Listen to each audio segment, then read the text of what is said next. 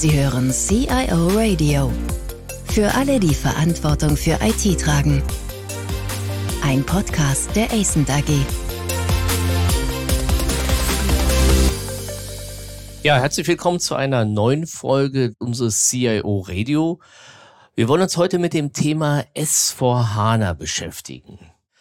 Das Thema ist ja nun schon eine ganze Weile in aller Munde. Es gibt viele Implementierungen und viele Projekte zu dem Thema. Trotzdem gibt es auch viele Kunden, die vor der Entscheidung stehen, HANA einzuführen, jetzt mit der Verlängerung der Wartung, das vielleicht früher oder später zu tun und verbinden damit natürlich auch immer die Frage, welche Ziele, welche Vorteile liegen dabei.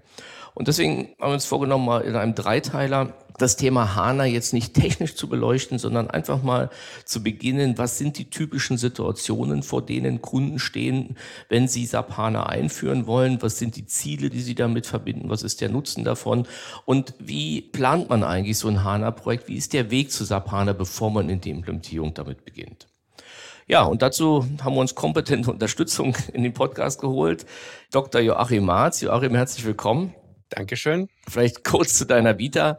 Ja, du bist viele, viele Jahre in der IT. Schwerpunkt waren eigentlich immer ERP-Systeme und IT-Governance. Hast jahrelang in der, ja, national, international in der Unternehmensberatung bei KPMG gearbeitet. Warst dann viele, viele Jahre CIO äh, bei CW, also dem Fotodienstleister, den sicher jeder kennt, der ja eine starke Erfolgsgeschichte geschrieben hat in der Metamorphose von der alten Welt in die neue Welt. Ja, und berätst jetzt als ESIN-Partner Kunden im Umfeld von S4HANA. Ja, fangen wir doch gleich an. Beginnen wir mal mit dem Thema heute die Ist-Situation. Also für was für Situationen stehen Unternehmen, die in den Bereich S4HANA oder die darüber nachdenken, S4HANA einzuführen? Oder was sind eigentlich die Beweggründe, dass die Leute das überlegen? Ja, ich denke, die Masse der Unternehmen wird ein zentrales ERP-System haben oder vielleicht ein Hauptsystem, diverse Nebensysteme in Tochtergesellschaften mit dem heutigen Stand der Technik. Das wird in der Regel von SAP sein, kann aber durchaus auch von anderen Herstellern sein. Die schlafen natürlich auch nicht. Das heißt, nicht nur bei SAP gibt es eine ganz neue Version, eine neue Technologie, sondern durchaus auch nach anderen. Also die Situation ist, dass man den heutigen Stand der Technik in der Regel hat. Über 90 Prozent aller SAP ERP-Systeme sind auf dem in Anführungsstrichen alten Stand und dass man eben mal den Wunsch nach Alternativen spürt. Wenn du sagst, den Wunsch nach Alternativen, ich meine, viele sind ja in der SAP-Umgebung und haben ja häufig gar nicht die Frage, ob sie von SAP weggehen, sondern eher die Frage, macht HANA Sinn oder macht HANA keinen Sinn? Kannst du vielleicht mal so ein paar konkrete Situationen, ist ja durchaus verschiedene Motivationen, warum die Leute darüber nachdenken, außer der Standardmotivation, dass irgendwann die Wartung ausläuft. Äh, in der Tat, häufig äh, hat man Systeme, die im Lauf der Jahre, ich, ich wage zu sagen, Jahrzehnte gewachsen sind. Die sind dann entweder zusammengekauft oder im Lauf der Zeit eben von R2, von R3 in verschiedenen Updates geändert worden und man hat eine komplexe Landschaft. Und diese komplexe Landschaft ist sehr schwer zu handhaben. Das heißt, ein Wunsch der häufig bei Unternehmen vorne steht, ist auch mal in Anführungsstrichen aufzuräumen, also diese Komplexität zu reduzieren. Ein weiterer Grund, der aber in die gleiche Richtung geht, ist Stichwort weniger Heterogenität. In der jetzigen Technologie lässt man doch die ein oder andere Funktionalität, das eine oder andere an Daten außerhalb des ERP-Systems. Das könnte die Granularität die man teilweise braucht, gar nicht verarbeiten. Man hat also von daher verschiedene Vorsysteme oder Umsysteme. Die Systeme müssen ihre Daten austauschen. Häufig ist das noch in Batches einmal in der Nacht. Und an dieser Stelle will man eben die Heterogenität reduzieren und die Daten eben sauberer haben. Weiterer Grund, den wir häufig sehen, ist, dass Unternehmen auch in die Cloud wollen. Im Moment ist es ja schon so, dass noch die Masse aller ERP-Systeme on-premises laufen oder on-prem, wie man abgekürzt sagt. Und immer mehr setzen sich dann doch Cloud-Ansätze durch.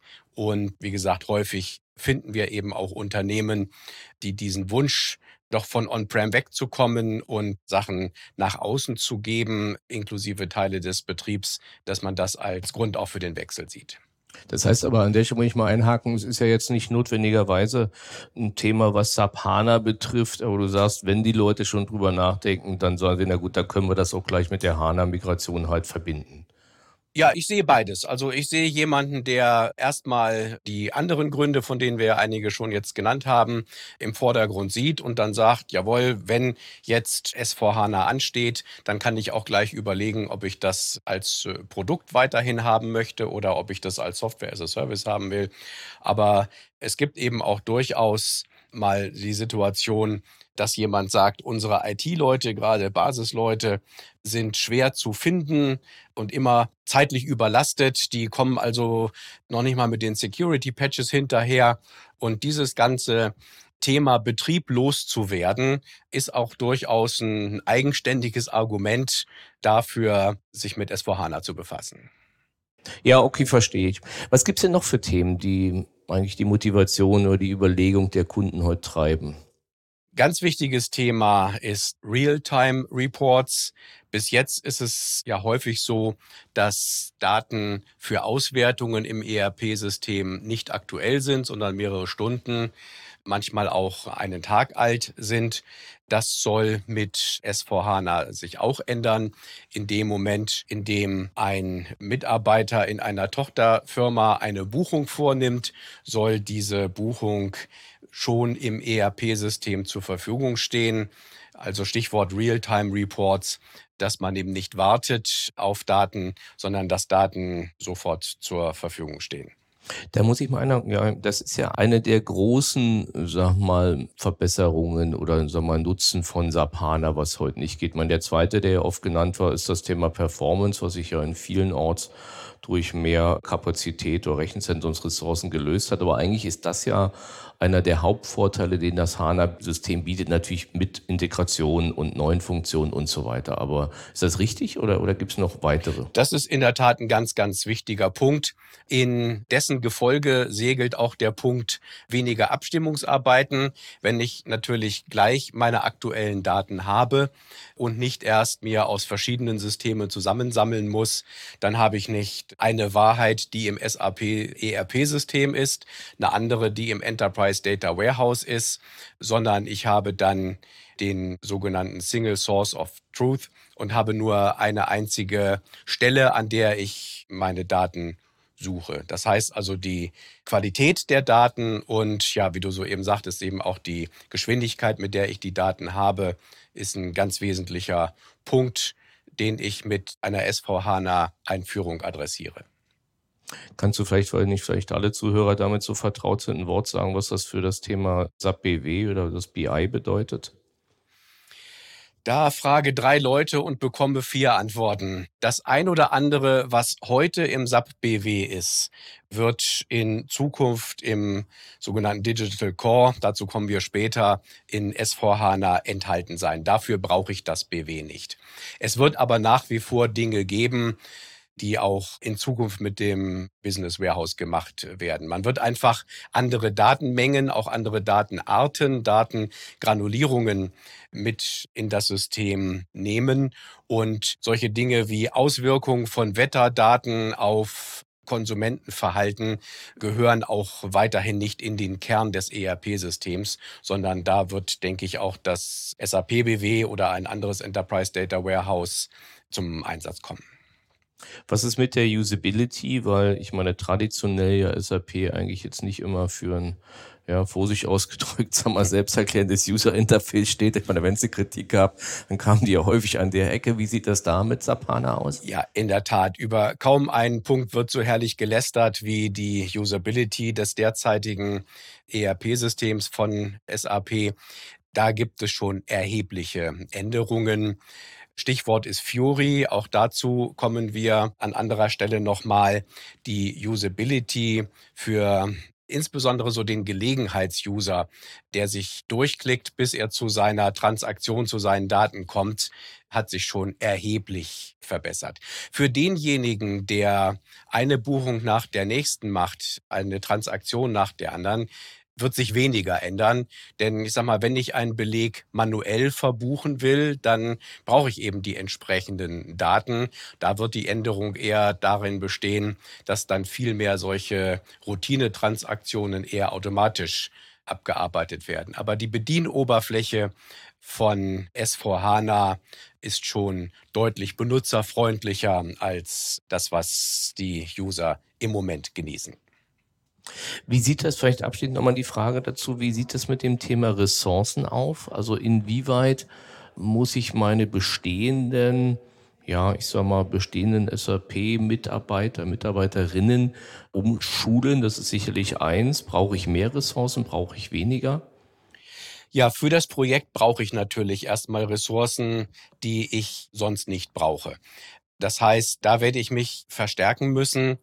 Auf Sicht hingegen, gerade wenn ich mich dann entschließe, ein Software as a Service zu buchen, habe ich eine ganze Menge betrieblicher Aufgaben, die ich dann nicht mehr habe.